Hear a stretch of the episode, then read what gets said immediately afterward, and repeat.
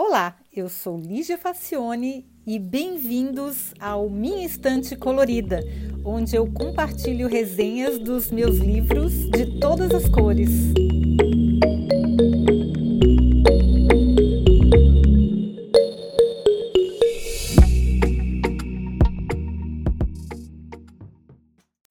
Olá! Adam Grant nunca me decepciona.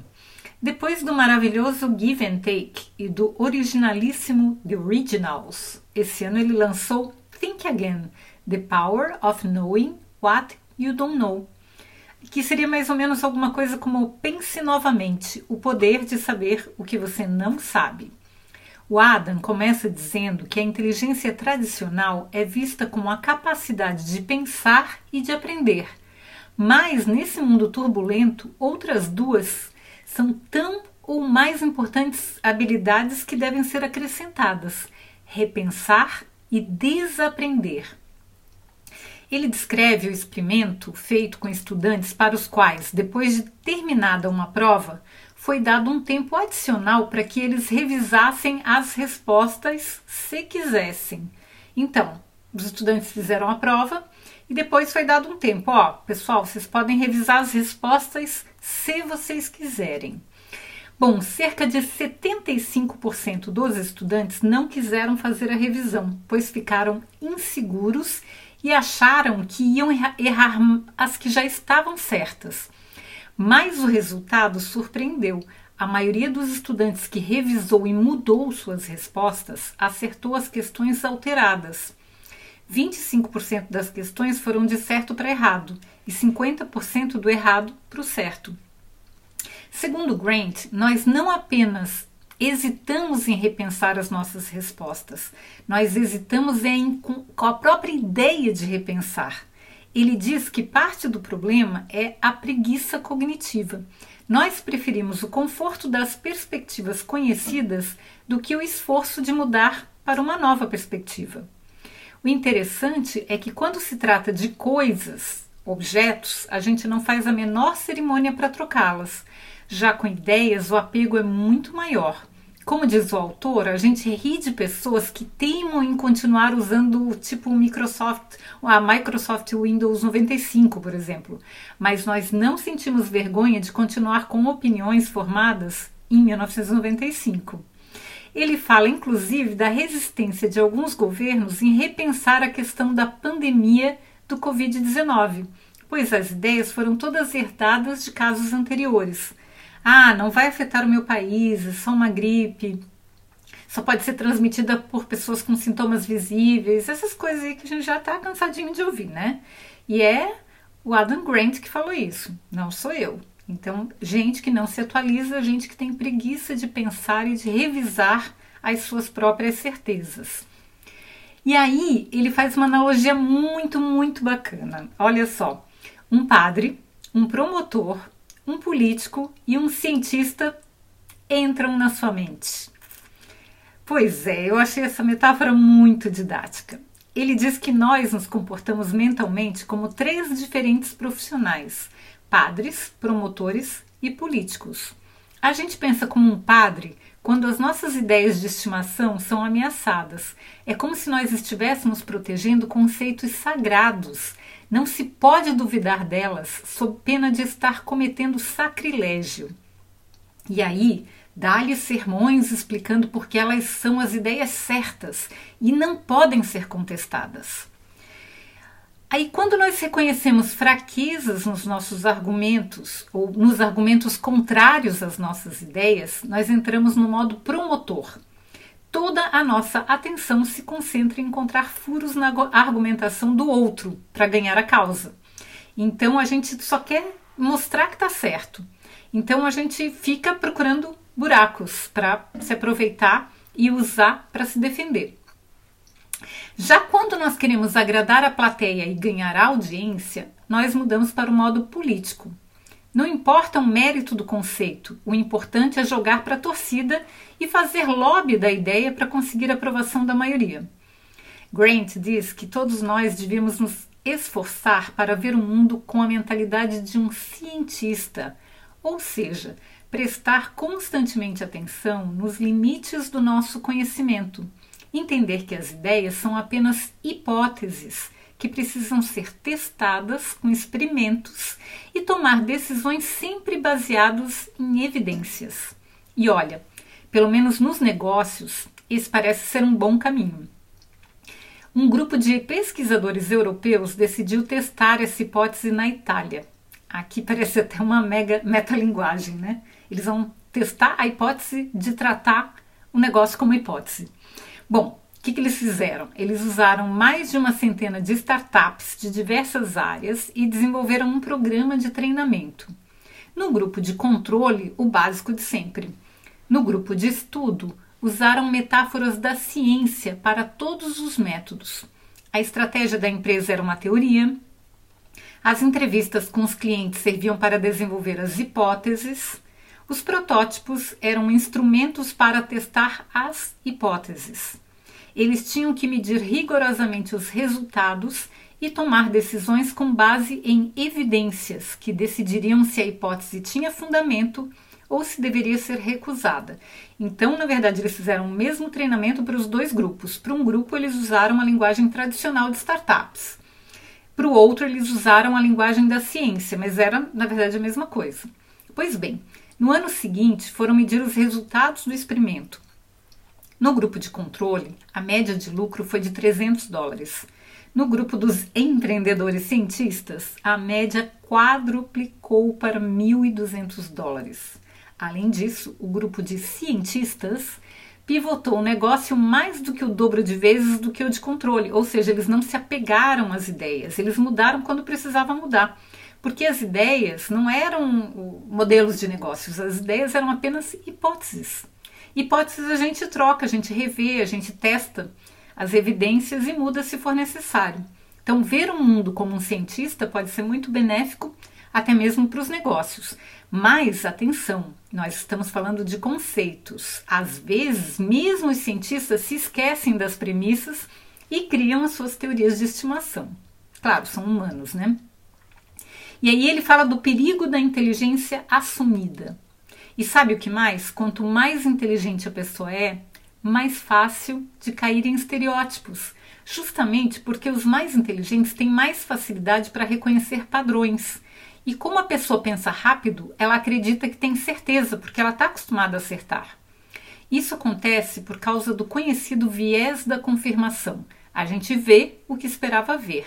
Se estou disposta a provar o meu ponto, eu filtro todos os resultados para esse objetivo. Simplesmente não enxergo o que não bate com as minhas convicções. E ninguém, absolutamente ninguém, está livre desse viés. Aliás, quem acha que está isento provavelmente está entre os casos mais agudos. Assim, quanto melhor você é para pensar, pior você é na tarefa de repensar. Bom, pensar como um cientista requer procurar razões pelas quais você pode estar errado e não o contrário, como é usual. No modo padre, quem tem certeza que já encontrou a verdade, encontrar erros e mudar de opinião é sinal de fraqueza moral. No modo cientista, é sinal de honestidade intelectual. No modo promotor, permitir que outra pessoa o persuada de algo é admitir a derrota. No modo cientista, é dar um passo a mais em direção à verdade. No modo político, a resposta muda conforme o gosto da audiência. No modo cientista, a resposta é moldada pela lógica e pelas evidências. E Grant resume muito bem: se conhecimento é poder, saber que não se sabe é sabedoria. E a solução não é desacelerar o nosso pensamento, é acelerar o repensar. E aí ele conta pra gente, ele fala da, da história da poltrona do chefe e do impostor. Você provavelmente já ouviu falar na síndrome do impostor. Eu fiz até um, um pocket texto no Instagram é, sobre a síndrome do impostor, que é uma síndrome bem conhecida, em que a pessoa duvida de suas próprias habilidades e se acha abaixo das expectativas das pessoas. Ela sente, se sente uma impostora e tem medo de ser desmascarada a qualquer momento e as pessoas descobrirem que ela não é tudo isso. Isso acontece quando a competência excede a confiança. O exato oposto, menos conhecida, é a síndrome da poltrona do chefe, a armchair quarterback, em que a pessoa pensa que tem mais competência do que realmente tem. Ela simplesmente não reconhece os erros e nem a própria incapacidade. A gente conhece muita gente assim, né? principalmente na política. Bom, a pessoa com essa síndrome sempre acha que os críticos estão com inveja e que ela sempre faz tudo certo é quando a confiança excede a competência. Por questões culturais, as mulheres sofrem mais da síndrome do impostor, enquanto é mais comum encontrar homens com síndrome de poltrona do chefe. A síndrome, síndrome da poltrona do chefe está intimamente relacionada à sua colega, o efeito Dunning-Kruger, em que se percebe que quanto menos a pessoa sabe sobre determinado assunto, mais ela se sente especialista e conhecedora. A diferença está principalmente que o portador da síndrome da poltrona do chefe não necessariamente acha que sabe, mas ele tem certeza que tem razão e que está tomando a decisão certa, não necessariamente baseada no conhecimento. Então, quem sofre do efeito Dunning-Kruger é, geralmente fala, ele acha que sabe, ele lê um artigo e aí se torna um especialista e, e, e se sente em pé de igualdade com um PhD no assunto, só por ter lido um artigo. E o síndrome da poltrona do chefe, ele não tem certeza que ele sabe. Ele pode tomar decisão baseada, por exemplo, em intuição. Ele nem se importa em achar que sabe. Ele acha que está certo e ponto. Não tem a ver com conhecimento. Ele não acha que sabe, ele acha que está certo.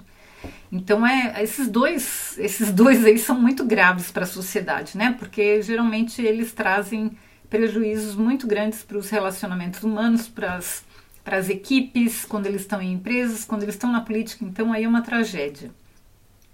Bom, quando essas duas características se unem, nós temos a arrogância da ignorância em seu mais bem acabado formato.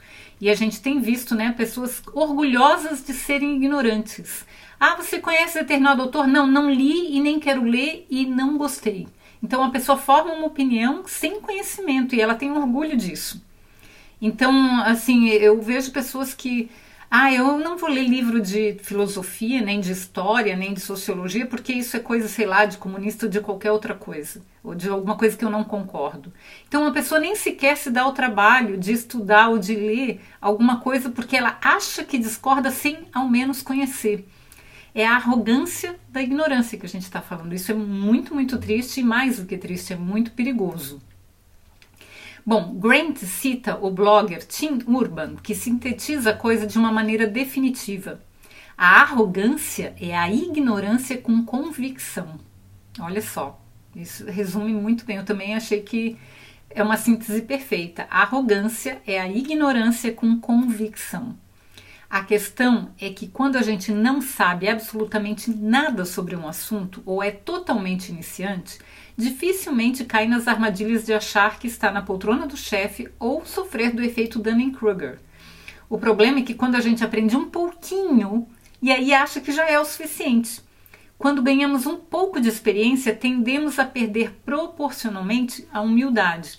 Então o problema não é não saber nada. Quando a gente não sabe nada, a gente sabe que não sabe nada e não se acha um expert. O problema é quando a gente só sabe um pouquinho, porque aí a gente corre o risco de achar que sabe. E aí é que está o perigo. E aí ele fala também sobre a confiança. Confiança é a medida de quanto confiamos em nós mesmos. Se a confiança for muito grande, nós nos tornamos arrogantes. Se for muito baixa, nós nos diminuímos desnecessariamente e acabamos por perder a confiança dos outros também. Então, o que Grant sugere é que tenhamos uma humildade confiante. A gente tem fé na nossa capacidade, mas sabe que não que a gente pode não saber a solução certa para o problema. Temos que ter dúvidas suficientes para nos fazer repensar e reexaminar velhos conhecimentos e confiança suficiente para abraçar novas ideias. Aí ele monta um quadro que explica bem a questão, colocando a confiança em si mesmo e a confiança nas nossas ferramentas como eixos. Quando a gente é inseguro na nossa autoconfiança, mas acreditamos nas ferramentas, nós temos uma inferioridade obsessiva. Se somos seguros na autoconfiança e acreditamos nas ferramentas, nós somos arrogantes. Mas se somos inseguros na autoconfiança e não acreditamos nas ferramentas, aí ferrou de vez.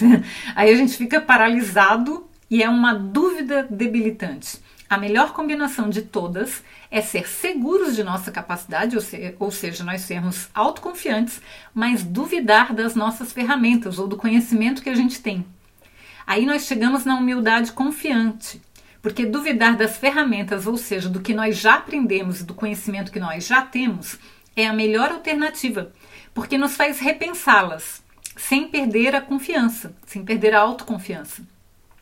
Então, em resumo, a confiança não tem que estar no conhecimento que eu já tenho, mas na minha capacidade de aprender. Olha só, eu vou até repetir, porque isso aí é uma coisa, é a coisa mais importante desse livro. Eu tenho que ser autoconfiante, mas não confiar no conhecimento que eu já tenho. Confiar na minha capacidade de aprender. Isso é que é bacana, porque aí eu posso repensar e eu não coloco a minha confiança em risco. Quando a gente abraça os nossos medos e incertezas, nós ganhamos os três benefícios da dúvida. Que o primeiro benefício é a primeira vantagem de se ver como um impostor é que isso pode nos motivar a trabalhar duro. Quando a gente pensa que sabe, fica mais complacente e mais preguiçoso. Quando a gente não quer ser visto como um impostor, acredita que precisa provar que não é. Aí a gente vai trabalhar um pouco mais. Então, isso é uma vantagem, é um benefício da dúvida. A segunda vantagem é que o impostor pode nos motivar a trabalhar de maneira mais inteligente. Quando a gente acredita que não vai ganhar, também acredita que não tem nada a perder repensando a estratégia. O pensamento do impostor acaba nos colocando com a mentalidade de um iniciante. E lembre-se, iniciantes quase nunca caem na armadilha Dunning-Kruger e estão mais abertos a aprender e a repensar. A terceira vantagem de se sentir um impostor é que isso nos torna melhores aprendizes. Quando a gente tem certeza do que sabe, acaba se colocando num pedestal, né? A, psicologia, a psicóloga Elizabeth Mancuso diz que aprender requer a humildade de se dar conta de que há algo a aprender. Segundo os estudos, líderes com mais dúvidas consultam mais suas equipes e cometem menos erros. Há muitas evidências que sugerem que a confiança é mais frequentemente o resultado de um progresso do que a causa dele. A gente não precisa esperar ter confiança para conseguir atingir objetivos. A gente pode construí-la enquanto trabalha neles, enquanto trabalha nessas incertezas que a gente tem. Então, então a gente vai trabalhando para construir os objetivos e vai construindo a confiança no meio do caminho. Vai construindo as duas coisas ao mesmo tempo. Há que se ver que a síndrome do impostor como uma coisa boa, um combustível para fazer mais e tentar mais, e não como uma força de destruição. Grandes pensadores não se deslumbram com o quanto eles sabem, mas ficam fascinados com quão pouco eles entendem e que a busca pelo conhecimento nunca termina. A arrogância nos cega a respeito das nossas fraquezas. A humildade é uma lente que nos ajuda a ver com clareza. A humildade confiante é uma lente corretiva, ela nos permite ver além das fraquezas. Então, de novo, eu não confio nas ferramentas que eu tenho, ou seja, eu não confio no que eu já aprendi, mas eu confio na minha capacidade de aprender.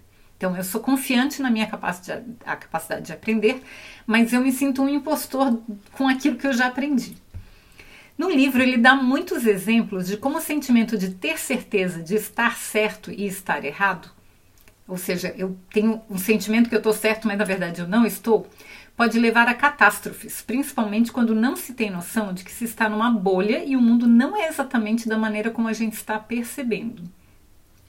E aí ele fala da eleição do Donald Trump, entre outros eventos recentes, que é exatamente isso. As pessoas tinham certeza de que isso não ia acontecer porque estavam numa bolha e acabaram sendo surpreendidas.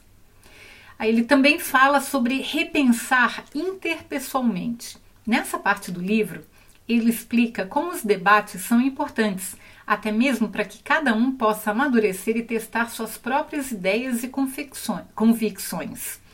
Ele também fala da ciência em se construir compromissos da importância de basear argumentos em evidências e não em opiniões.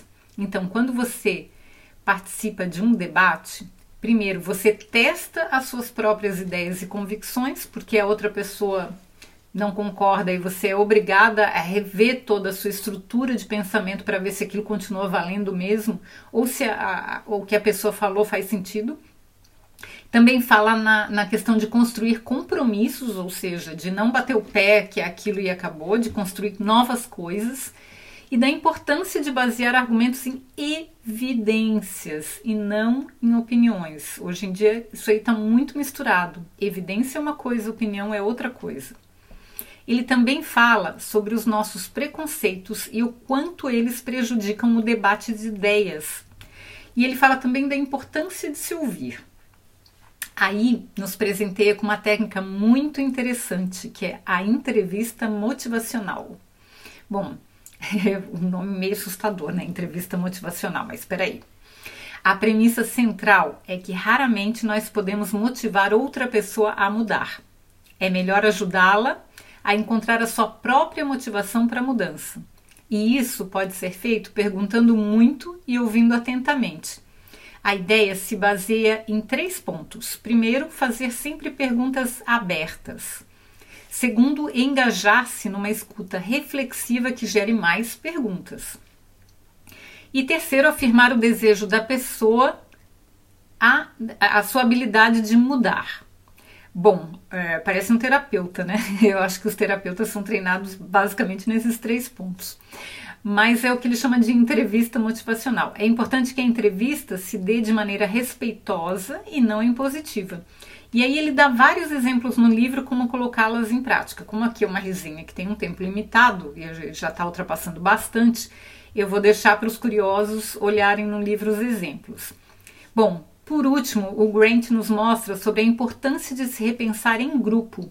Ele diz que apresentar os argumentos extremos de uma questão não é a solução, mas faz parte do problema de polarização.